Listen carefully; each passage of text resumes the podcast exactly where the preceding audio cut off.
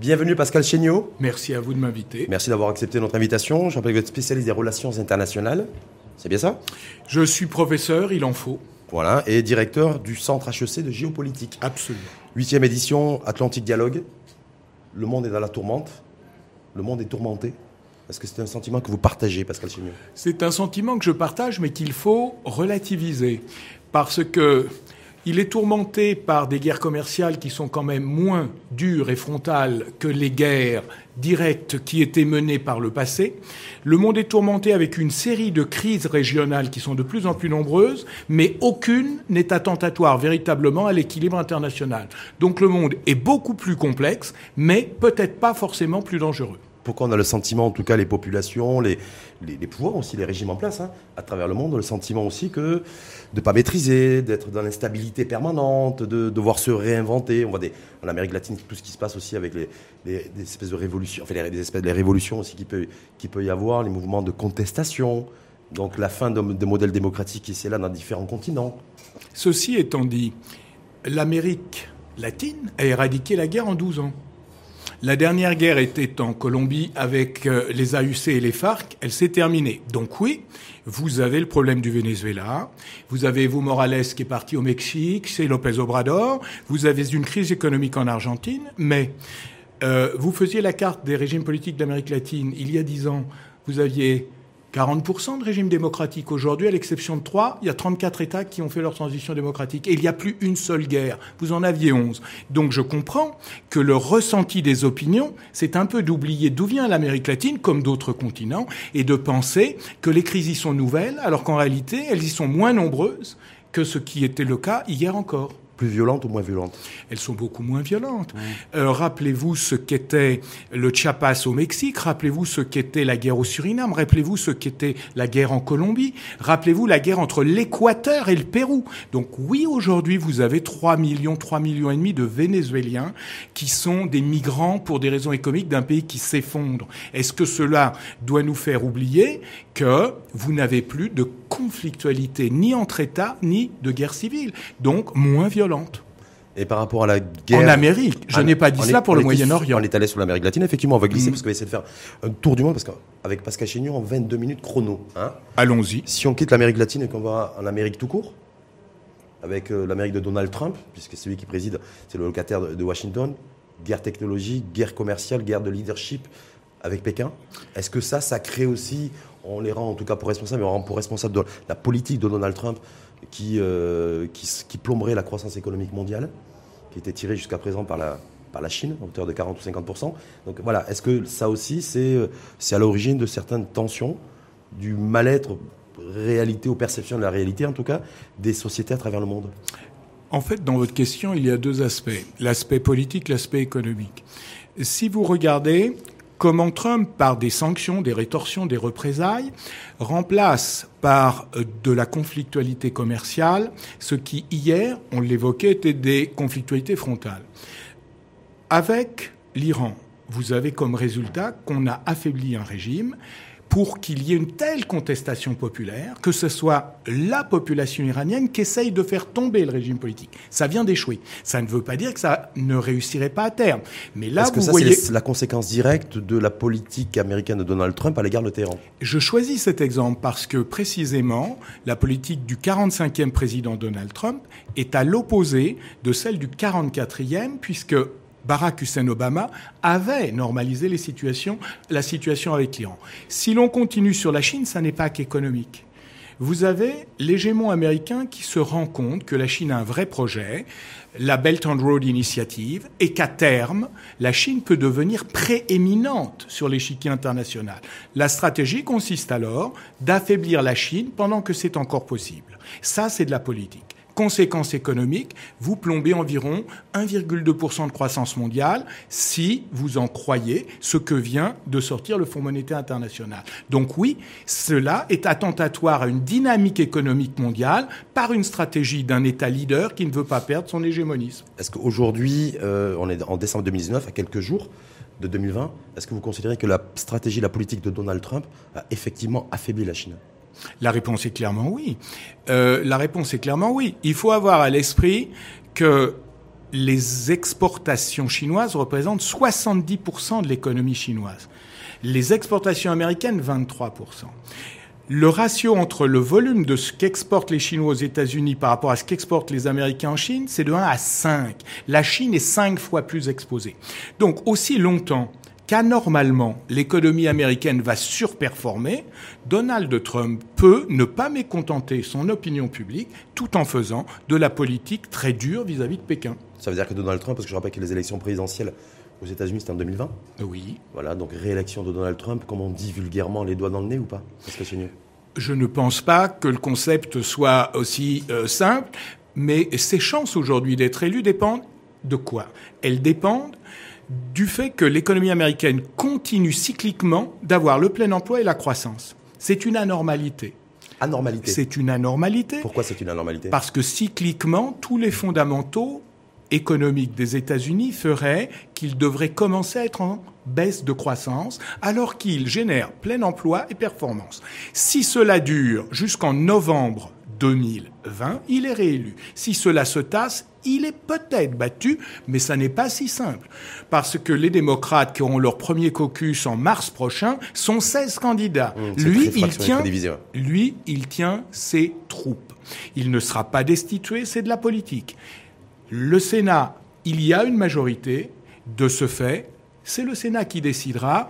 Le reste, c'est de la politique et de la campagne électorale. Quand les journalistes disent qu'il peut être destitué, c'est juste faux. Et on ne comprend pas la politique étrangère de Donald Trump si on ne comprend pas qu'elle est souvent davantage dictée par sa politique intérieure que par sa politique étrangère. Ça veut dire qu'American First, ce qu'a porté Donald Trump durant cinq ans, sa campagne, effectivement, a... Pas seulement, ça veut dire euh, prétendre que Israël est a pour capitale Jérusalem. Et ça n'est pas pour satisfaire uniquement les Israéliens. C'est parce que vous avez 60 millions de calvinistes américains à qui on enseigne le dimanche au temple qu'ils sont la nouvelle Jérusalem et qu'ils doivent avoir un soutien conditionnel à Jérusalem historique. Je ne suis pas du tout certain que tous ces calvinistes sachent exactement tout le débat sur Jérusalem, mais quand un président américain leur dit je soutiens la Jérusalem historique, vous avez une bascule dans ce qu'on appelle la Bible Belt, c'est-à-dire la ceinture calviniste aux États-Unis, où l'électorat vote pour lui. Les derniers États qu'il a gagnés pendant les élections de mi-mandat, North Dakota, Missouri, Indiana, il les a gagnés après avoir dit Jérusalem, c'est la capitale d'Israël. Et le résultat, c'est que vous avez toute une frange de l'électorat américain qu'on appelle la Christian Coalition qui a voté pour lui. C'est un vrai stratège politique. Mais bien sûr. Et puis, il n'est pas un homme isolé, comme caricaturalement les gens le disent. Euh, ça, quand on est excessif, on est vain. Trump a également des conseillers. Trump a également avec lui une aile de euh, néoconservateurs qui ont comme vision du monde les États-Unis doivent appliquer la destinée manifeste. Leur rôle, c'est de guider le monde. Et ils voient l'émergence de la Chine et ils se posent la question d'inhiber d'inhiber la dynamique d'un autre hégémon. Donc oui, il y a une stratégie Trump. On attend un accord, mais vous pouvez l'attendre longtemps. Un Ce n'est pas avec- un accord commercial avec la Chine Mmh, que veut Trump, c'est affaiblir la Chine. Hum, Et garder le leadership. Lorsque justement le, le- le président chinois a fait une déclaration il y a quelques jours en disant, j'ouvre les guillemets, l'invincibilité de la Chine passe par la procession d'une technologie indépendante. Les Chinois développent la thèse des cinq espaces de puissance. Premier espace de puissance, la mer. On n'a pas pu conquérir le monde, contrairement aux Européens, parce qu'on n'a pas eu de stratégie maritime, alors qu'on avait déjà la poudre quand ils avaient encore l'arbalète. Le spatial. Il nous faut une stratégie spatiale, la recherche et développement. Le cyber et les normes, celui qui fixe les normes commerciales, tarifaires, douanières, contrôlera. Mm. Ces cinq espaces de puissance, c'est la vision de la Chine pour arriver, dans 15 ans, à doubler les États-Unis comme hard, soft power. Les deux. Quand vous dites doubler, c'est en étant à la fois sur le terrain militaire, première puissance militaire, ou être, ou simplement avoir le leadership dans 10-15 ans euh, au niveau commercial économique. Les deux, mon général. Euh, concrètement, aujourd'hui, sur le plan des technologies, la Chine a entre 10 et 15 ans de retard sur les États-Unis. Il faut que la R&D permettent de mettre à niveau. Donc sur le terrain militaire, ils sont loin. Les États-Unis, 5% de la population du monde. 25% de l'économie planétaire, 45% de toutes les dépenses militaires mondiales. Mais la Chine n'accepte plus, y compris sur le terrain militaire, d'être un État relativement peu puissant, relativement. Et comme les Chinois ne veulent pas apparaître comme impérialistes, c'est leur doctrine, ils utilisent les routes de la soie terrestre et maritime pour multiplier les bases terrestres et les bases navales. J'ai des intérêts, je ne suis pas là pour être une superpuissance, je suis là pour défendre mes intérêts. Sauf que, en déployant toutes ces bases de Guadar à Djibouti, ils deviennent une grande puissance militaire. Et la Russie? Allié stratégique de circonstances ou euh, de la Chine? C'est un allié paradoxal. Paradoxal? Oui, puisque le problème de la, de, pardon, de la Russie, c'est d'avoir comme voisin géant la Chine.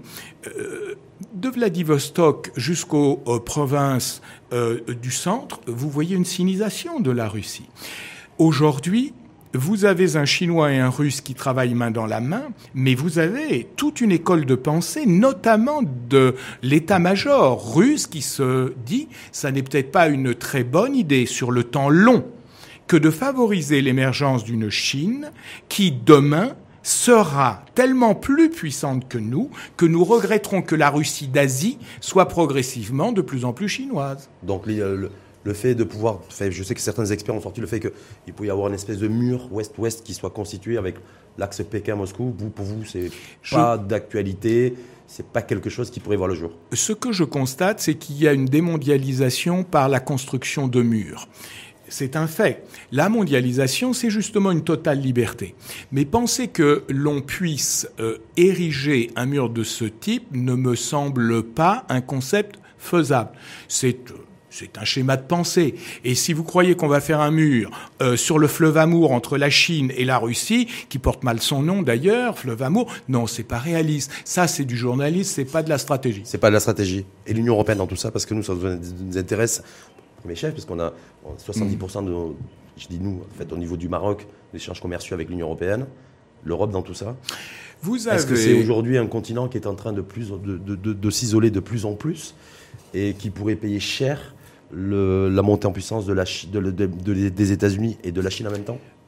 La réponse est que si vous pensez que cela fait de la peine aux États-Unis que le Brexit puisse avoir lieu, la réponse est non. Ils ont toujours souhaité une Europe faible. Quant euh, à la Chine, elle est un partenaire économique de l'Union européenne, mais elle n'a aucune envie non plus de voir une défense européenne. Le Brexit est un facteur d'affaiblissement qui polarise. Rendez-vous compte que ça fait cinq ans que les instances, depuis la Commission de Bruxelles jusqu'à la politique extérieure euh, commune, ne sont polarisées que sur le Brexit. D'ailleurs, pour nous se moquer de nous, les Américains appellent ça Brexiternity. On ne fait que ça que demain le Brexit ait lieu et nous allons avoir à travailler pendant au moins trois ans sur la restructuration et cet effet sera récessif. L'Allemagne est en train de changer. Madame Merkel est déjà dans le passé politique. Le couple franco-allemand devient chaque jour un peu plus un face-à-face franco-allemand. Vous avez une Europe de l'Est qui est en plein emploi, en pleine croissance, et paradoxalement, c'est l'Europe qui n'est pas celle de la zone euro qui performe, et cette Europe qui performe, hier elle avait le communisme sur son sol, elle veut Bruxelles pour l'argent, mais l'OTAN et les États-Unis pour le soutien. Donc l'Europe au singulier, c'est compliqué. L'Europe est plurielle. Vous avez de plus en plus de populisme de la Hongrie à l'Autriche. Lors des dernières élections européennes, mais est-ce que l'Europe est en train de se fragiliser? Là. Mais c'est ce que je viens de vous expliquer. Fragilisé, mais au point d'imploser Mais non. Euh, le Brexit va être un effet tellement attentatoire euh, aux dynamiques économiques, polarisant sur les effets politiques, qu'avant qu'un autre État ne quitte l'Union européenne, il en faudrait beaucoup. L'effet Brexit a été répulsif, tellement il est complexe, pour quelque autre des 27 États plus le Royaume-Uni. Non, il voit très bien les problèmes soulevés par le Brexit et tous ceux qui avaient des idées de dissidence de l'Europe, voyant les problèmes que ça pose, ne veulent plus en entendre parler. Donc pas d'implosion. Pour en terminer avec cette question, l'Europe, euh, dans ce contexte, par rapport au continent africain, est en train de préparer la succession des accords de Cotonou avec Europe, Afrique, le vrai problème, c'est que pour l'Europe centrale et orientale, l'Afrique n'est pas une priorité. Pour l'Europe scandinave, elle l'est, mais avec des moyens limités. Et les pays phares qui sont les pivots d'une politique africaine de l'Europe sont la France et le Royaume-Uni. Mais les, Britanniques, s'en allant, ils ont d'autres priorités que d'avoir mmh. une politique africaine de l'Europe. Tout à l'heure, vous avez dit qu'effectivement, pour l'Union européenne et pour l'Europe, au, sens large, il y avait une polarisation sur le Brexit. Si vous me permettez, vous avez posé une autre question qui était euh, que l'Union européenne représentait encore près des deux tiers de, euh, du commerce extérieur et avec le Maroc. Oui, mais la force du Maroc, c'est que de plus en plus, vous avez une diversification, vous avez un tropisme africain, vous avez euh, un vrai partenariat avec les Chinois, vous devenez l'un des trois principaux partenaires de la Russie en Afrique, vous avez des accords qui commencent avec des, des, des acteurs tels que l'Inde. Donc le Maroc a largement su diversifier ses stratégies extérieures. On, va y revenir parce que chez nous, mais sur la polarisation de l'Union européenne, essentiellement sur le Brexit depuis 2, 3, 4, 5 ans. Et, ça, s'intensifie mm. depuis, euh, depuis, depuis plusieurs semaines. Ça va continuer d'ailleurs au premier semestre, premier trimestre 2020. Mais j'ai l'impression qu'il y a une polarisation, c'est sur la migration. C'est-à-dire que l'Europe, j'ai l'impression qu'encore aujourd'hui, continue à regarder l'Afrique euh, sous le prisme migratoire. Il faut mettre une espèce de mur on parlait de mur tout à l'heure ouest-ouest, ouest-est, pardon, mais de mur entre l'Union, en fait, l'Europe et, le continent africain. Le, le Brexit, c'est de la xénophobie. Euh, si vous regardez comment les, les centres d'analyse de relations internationales à Oxford notamment travaillent, ils parlent de British xénophobia. Le phénomène migratoire a été l'un des facteurs clés de compréhension des 52% de nous quittons qui ont eu lieu au référendum si vous faites une cartographie des populismes en Europe, vous voyez que la xénophobie y est clairement le problème central, clairement. Euh, quand Madame Merkel, dont la démographie s'effondre, impatrie des Syriens dont elle a besoin pour la soutenabilité de son économie, son opinion publique lui fait publiquement, enfin politiquement payer dans les urnes alors qu'elle est cohérente. Donc la xénophobie est au cœur de l'explication des réactions populistes européennes. C'est un fait. Est-ce que euh, l'on peut ériger pour autant des murs? La réponse est non. Et là-dessus, je trouve que les analyses les plus intéressantes ont été marocaines, ici même à Marrakech, quand le ministre de l'époque, Abdelkrim Benatik, a organisé le forum sur les migrations et a organisé l'observatoire sur les migrations il faut expliquer aux Européens que 90% des migrants africains migrent à l'intérieur de l'Afrique. Sauf qu'aujourd'hui, dans l'imaginaire collectif des Européens, c'est des pateras, c'est des dizaines, des centaines de milliers d'Africains qui, euh, quotidiennement, euh, ben, toutes les semaines, essaient de rejoindre l'Europe au péril de leur vie. Vous avez... Euh, vous avez réalité, il y a le ressenti et il y a la réalité. Les réalités, c'est le facteur humain que vous venez d'évoquer sur euh, les morts en Méditerranée, y compris euh, avec une mer très dure quand on est en hiver comme en ce moment. Et ensuite, la mythification, c'est de penser que l'Europe est le déversoir sans comprendre que le phénomène causal, c'est qu'il faut contribuer à un développement inclusif de ces pays. Si vous reprenez le... Les, les pays émetteurs de, de migrants, c'est ça? Mais vous croyez que des gens vont risquer leur vie la stratégie du co-développement n'a jamais réellement fonctionné. On est bien d'accord le co-développement, c'est déjà de penser à son développement national et d'avoir un développement inclusif. Si vous reprenez le dernier discours de la fête du trône à Tanger par Sa Majesté Mohamed VI, c'est vraiment l'analyse d'un développement qui doit être dans les pays, un développement à la fois harmonieux géographiquement et sociologiquement. Le co-développement est un concept. Dans la pratique, l'aide publique au développement, tant que vous ne pensez pas qu'elle doit être polarisée sur ce qui est créateur d'emplois, créateur d'emplois, créateur d'emplois, si vous n'êtes pas mono-omnubilé mmh. pour que votre stratégie d'aide publique soit orientée sur des politiques publiques génératrices d'emplois, vous ne servez à rien. Des, politiques, des politiques et de l'argent public européen tout, qu'il soit européen, Banque mondiale, FMI. Soit, oui, mais qui soit en tout cas, qui soit au service du développement. Au service de développement par l'emploi. L'emploi, c'est-à-dire l'industrie. Mais non, l'industrie n'est pas forcément très génératrice d'emplois. Prenez Ça le drame. Exactement. Euh, Dire l'industrie au singulier, ça fait pas sens. Prenez Aux les. Prenez l'exemple algérien, c'est un contre-exemple. Dans un pays où le problème est le problème démographique, ils ont fait de l'industrie lourde, qui crée le moins d'emplois pour le plus de structures d'investissement. Donc, il faut au contraire d'être sur des stratégies de remontée de filière en analysant quels sont les secteurs générateurs d'emplois. Donc, tant que les Occidentaux en général et les Européens en particulier n'accompagneront pas ce type de politique, euh, vous aurez le phénomène qui explique la migration. Un homme ne migre pas parce que ça lui plaît. Il migre parce qu'il est dans une situation où il ne peut pas, là où il se trouve, chez lui, où il rêverait de Vivre rester. décemment. Bien sûr. Donc il faut s'attaquer au, au, au phénomène structurant, pas mettre des barrières. Dernier élément, tout cela est instrumentalisé politiquement en Europe, de la France avec le Rassemblement national euh, jusque euh, Allemagne, avec l'Italie, bien l'Espagne sûr, aussi, en Espagne, instrumentalisé à des fins purement politiciennes par des phénomènes racistes qui deviennent désormais des syndromes politiques, ce qui est dramatique Mmh. dans des États qui sont démocratiques. Pascal Chéniaud, pour remettre, le, pour remettre de, l'Afrique sur les rails du, du développement réel, il faut faire quoi? Et pourquoi la remettre? Il y a euh, d'abord, il y a des, des tas de pays africains qui y sont déjà. Oui. Donc je ne vais pas remettre une chose qui y est déjà. Euh, Mandelson- Nelson Mandela disait euh, dire l'Afrique au singulier, c'est dire un gros mensonge, car c'est un concept, l'Afrique, elle est plurielle. Vous avez aujourd'hui des Afriques. Vous avez une Afrique qui décolle, une Afrique qui émerge. Vous allez au Kenya, à Mombasa, vous avez une Silicon Valley. Vous êtes en Éthiopie, vous êtes à 12% de taux de croissance. Vous êtes en Tanzanie, vous avez véritablement la révolution numérique, la révolution connectique, des laboratoires de recherche.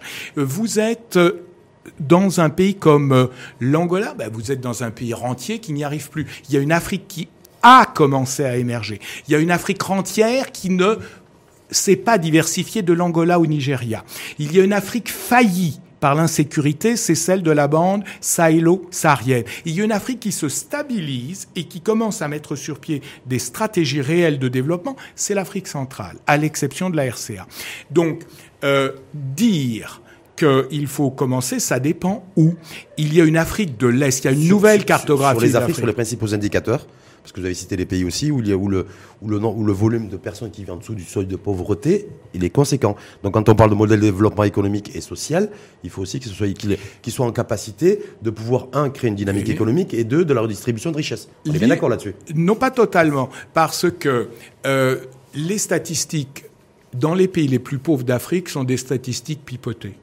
Euh, on- vous avez aujourd'hui la non prise en considération dans les pays les plus pauvres de ce qu'on appelle l'économie populaire, l'économie informelle. Donc, il faudrait déjà pondérer les indicateurs économiques qui sont nous donnés sur les PMA. Mais une fois qu'on a dit cela, euh, très très sincèrement, ce qui compte, c'est l'indicateur de développement humain. C'est le seul indicateur vrai. Il vous montre si une société qui a une croissance. La croissance est tout à fait quantitatif à court terme. Si cette croissance, elle est captée par les dirigeants ou si elle est redistribuée pour faire du développement qui est un phénomène qualitatif. Et si ce développement est harmonieux, harmonieux, eh bien à ce moment-là, vous avez une redistribution pour que ce développement ne soit pas l'appropriation des élites dirigeantes. Car si vous avez du développement, mais qu'il ne retombe pas sur toutes les strates de la société, vous n'avez pas réussi votre développement humain. L'accélération aujourd'hui des nouvelles technologies partout dans le monde peut permettre à un continent comme celui euh, de l'Afrique ou des Afriques ra- de- d'avoir un effet de rattrapage. C'est tout à fait ce qui se passe. La révolution numérique, elle est faite. La révolution connectique, elle est en cours. La révolution électrique, elle est en train de se faire. Et euh, vous avez une Afrique qui a largement compris du Nigeria à l'Éthiopie et euh, du Kenya à la Côte d'Ivoire que ce qu'il faut faire, c'est arrêter de vendre son sous-sol.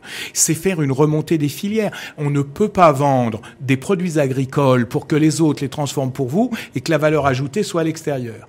Et euh, vous avez là-dessus véritablement un saut. Et qu'est-ce qui a aidé l'Afrique à le faire? La multiplication des partenaires. Vous n'êtes plus dans un face-à-face avec l'ancien colon. Vous n'êtes plus dans un face-à-face avec l'Europe. Vous avez que certains pays africains n'ont plus en face-à-face la France, mais la Chine. Donc au moment, on change juste simplement d'identité, j'ai envie de dire. C'est faux parce que ça n'est pas la Chine à la place de l'Europe, c'est la Chine en plus, c'est l'Inde en plus de la Chine, c'est le Brésil en plus de l'Inde, c'est donc si c'était à la place de, vous auriez raison, mais comme c'est en plus, vous avez tort. D'accord, très bien. Est-ce que, est que, est que celles et ceux qui, au niveau du continent africain, en termes de décideurs, en tout cas les, les régimes, les chefs d'État, appellent à une réforme monétaire du franc CFA Est-ce qu'ils ont tort ou ils n'ont pas tort? Sur le sujet aujourd'hui qui est d'actualité sur le continent. Ils ont raison sur le plan de la compétitivité comparative, puisque la souveraineté monétaire vous permet de retrouver une compétitivité. Donc, dans, un, dans une volonté de stimuler vos exportations, il est évident qu'ils ont raison. Sur le plan de l'analyse du risque. Qu'est-ce que nous dit par exemple le président Ouattara de Côte d'Ivoire pour dire qu'il faudrait rester dans le CFA Il nous dit ça nous couvre du risque de taux, du risque de change et du risque de transfert. De toute façon, à mon avis, ce, dont on est en train de parler va bientôt se conjuguer au passé. Euh, il est plus que vraisemblable que euh, la zone franc meurt par l'Afrique centrale, car la Banque centrale des États de l'Afrique centrale, nous voyons très bien quels sont les problèmes, et je ne parierai pas sur le fait que la France est aujourd'hui comme vision la pérennité du franc CFA. Nous avons un président africain qui est le président Ibrahim Boubacar Keïta, qui a et je ne pense pas que ce soit une étourderie, indiqué la semaine dernière que le président français avait réuni les 15 États de la zone franc pour leur dire qu'on allait la supprimer et discuter avec eux. Quand vous supprimez une zone monétaire, vous ne le dites jamais à l'avance, sinon ça ferait fuir tous vos investisseurs. Donc je pense que si le président du Mali la laisser fuiter, ça n'est pas par étourderie, c'est par stratégie, car certains de nos partenaires voudraient qu'on la maintienne. Il me semble que plusieurs, je ne suis pas au courant, mais il me semble que plusieurs indicateurs démontrent que la fin de la zone franc viendra plutôt de Paris, et plus rapidement qu'on ne pense. Parce que vous avez vu la, la déclaration du président du Bénin, Patrice Talon, lui, il veut mettre fin mais son ministre, son ministre des Finances, qui est un, qui est un homme que je connais bien, euh, peu importe. Bien sûr, euh, vous avez une véritable euh, vision au niveau du Bénin, et ça a été un des premiers États à s'emparer de la question pour dire il faut en mettre fin.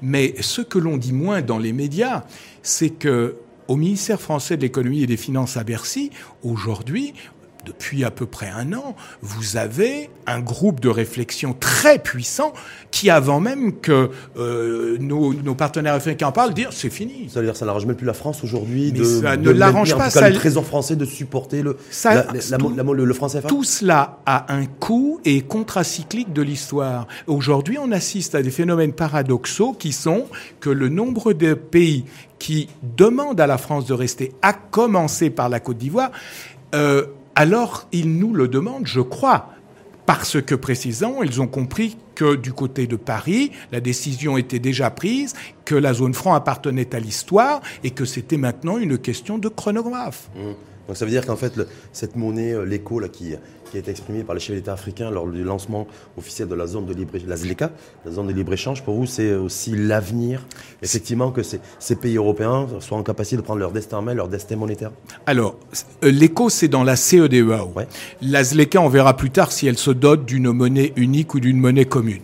Mais néanmoins, ce qui est certain, c'est que ça serait une bonne chose, à condition mais ça c'est juste mon point de vue personnel, que l'on ne remplace pas euh, le franc CFA par la monnaie euh, du Nigeria, compte tenu du poids du Nigeria, c'est-à-dire Nera. Si on passe de franc CFA à Nera, je vois pas trop ce qu'on a gagné. On a gagné un hégémonisme euh, nigérian. Comme le Maroc est candidat pour rentrer au sein de la CEDEAO, je ne suis pas certain que la politique du Maroc, ça serait que on ait comme cela une perte du CFA pour que ça soit euh, un switch sur la monnaie nigériane de fait, de fait, première puissance économique plus euh, démographique de la région. Donc, d'abord, euh, est-ce que ça sera une monnaie commune, une monnaie unique? Ça sera pas une monnaie unique, ça sera une monnaie commune. Donc c'est pas pareil. Mais en tout cas, bien sûr que à l'intérieur de la CE des EAO, vous avez la C des EAO, c'est-à-dire les francophones. Et ces francophones, ils ont le CFA aujourd'hui. Et on ne peut pas avoir une dynamique d'une intégration régionale qui veut une monnaie commune avec les deux tiers d'entre eux qui ont déjà le CFA. Ça fait donc partie, je pense, de la prise de décision française de dire la dynamique qu'ils ont de se prendre en main régionalement fait qu'on sera passéiste post-coloniaux si on la garde, d'où la décision de la supprimer, à mon avis, du côté français, autant que du côté africain, peut-être plus. Donc pour vous, en tout cas, du côté français, on est beaucoup plus favorable, beaucoup plus chaud, comme on dit, à se libérer du franc CFA La réponse est définitivement oui. Hum, contrairement à ce qu'on pourrait penser. Ou en tout cas entendre du côté ceux qui pensent que c'est ceux qui pensent que la France est aujourd'hui le pays qui veut la maintenir qui se bat pour auraient eu raison il y a encore 4, 5, 6 ans. Aujourd'hui, je suis convaincu à titre personnel que euh, la zone franc est étudiée comme comment la supprime-t-on sans déstabiliser dans la phase de transition les économies des pays partenaires. Hum. Et par rapport au, développement, juste pour, terminer un petit peu là-dessus, sur les, sur, euh, à l'horizon 2020, c'est une nouvelle perspective 2020, 2025, 2030. Est-ce que vous considérez que les Afriques, et non pas l'Afrique de l'Est, puisque l'Afrique de l'Est, c'est là où il y a les dynamiques de croissance les plus conséquentes et les plus fortes, va pouvoir effectivement à un moment se, être réellement dynamique et pouvoir contribuer de manière très efficace à la croissance économique mondiale? Le Maroc l'est. Démographiquement, ça va être le cas, mais économiquement, est-ce que ça va être aussi le cas? Alors, la réponse est quel pays? Le Maroc, très clairement. La, hors Afrique de l'Est, j'ai bien compris. Le Maroc, très clairement. La Côte d'Ivoire, très clairement. Euh, le, le, le, Mozambique, très clairement, en Afrique australe. Malheureusement, euh, le problème, à contrario du pays qui va dévisser, c'est l'Afrique du Sud, qui est la deuxième puissance économique du continent, qui rentre en récession et qui aujourd'hui... Qui a déjà été, c'est cyclique chez eux. Euh, la récession. La stagnation était cyclique, euh, le dévissage au niveau du, du, du rand était cyclique, mais la récession, c'est vraiment très grave parce que aujourd'hui, ils sont depuis euh, euh, trois trimestres consécutifs en récession, donc c'est pire qu'avant. Le géant de l'Afrique australe dévisse, le géant de l'Afrique centrale, la RDC, se recompose, et puis vous avez le Ghana, la Côte d'Ivoire, le Bénin, qui décolle en Afrique de l'Ouest et vous avez le Maroc qui tire dans, une, dans un environnement euh, euh, maghrébin où l'incertitude est algérienne. Et l'incertitude économique sur le, la possibilité d'avoir un marché euh, ouvert de, 100 millions ben, au niveau du Maghreb 100 ah, millions de consommateurs. Le, seul, le, seul, le seul, le seul candidat euh, parmi les cinq en Algérie, nous allons voir ce, comment sont passées aujourd'hui les élections. Mais le seul, le seul qui ait eu sur ce dossier des, une position, c'est l'ancien ministre de la Culture, je crois qu'il s'appelle Benoubi. C'est le seul. Béoubi. C'est le seul qui ait eu une prise de position sur ce dossier. Les quatre autres se sont bien gardés parce que ça serait rationnel.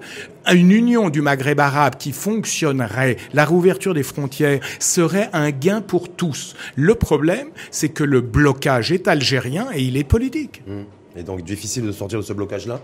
Tout dépend du résultat. Mais en toute objectivité, les cinq sont des bouteflikistes. Est-ce que le fait que Bouteflika ait vécu à Oujda jusqu'à 19 ans l'a empêché de bloquer les échanges avec le Maroc? Le problème, c'est de la pure politique. Donc on verra comment évolue politiquement l'Algérie. Pour l'instant, on a des raisons d'être sceptiques. Dernière petite question, Pascal Chéniaud. Pronostic pour, selon vous, crise financière à venir ou pas? Beaucoup pronostiquent une nouvelle crise financière similaire à celle de 2008-2009 pour 2020. Est-ce que Pascal Chéniaud considère qu'effectivement il y a un maximum de chances qu'il y ait crise ou pas? Quel est le montant que vient d'atteindre la dette publique extérieure des États-Unis? 23 000 milliards de dollars. Le président Trump a été obligé de forcer la main au Congrès pour qu'on accepte de crever le plafond autorisé. Ça va pas quelle est, oui, mmh. quelle est, euh, quelle est la dette des entreprises américaines telle qu'elle nous a été annoncée hier, hier, 15 000 milliards de dollars. Et je ne parle pas de la dette des ménages. L'économie américaine reste performante que par la planche à dollars, avec une surliquidité de l'échiquier international qui fait qu'aujourd'hui vous vivez une aberration, vous avez des taux négatifs. Mmh. Qu'est-ce que ça veut dire? Vous allez finir par payer votre banquier pour qu'il accepte de prendre votre argent. Les taux négatifs sont une aberration évidente. Il n'y a pas besoin d'être polytechnicien pour comprendre qu'un taux négatif, c'est une folie elles sont le résultat d'une surliquidité fabriquée notamment par l'acteur américain. Un marché international surliquide, c'est comme un baril de pétrole, si vous approchez une allumette, ça explose. Donc le facteur structurel est une hyper liquidité en dollars du marché. Donc ça veut dire quoi, Pascal Chéniaud La crise, ben, crise? Financière possible? Elle est La question n'est pas si, c'est quand. C'est quand? C'est une question Et de... comment va-t-elle exploser. Mais aujourd'hui, vous ne pouvez... C'est inévitable pour vous. La question est quand? Quand? À partir de janvier 2020 Oh, là, non. L'horloge a démarré Mais non, pas à aussi court terme que cela.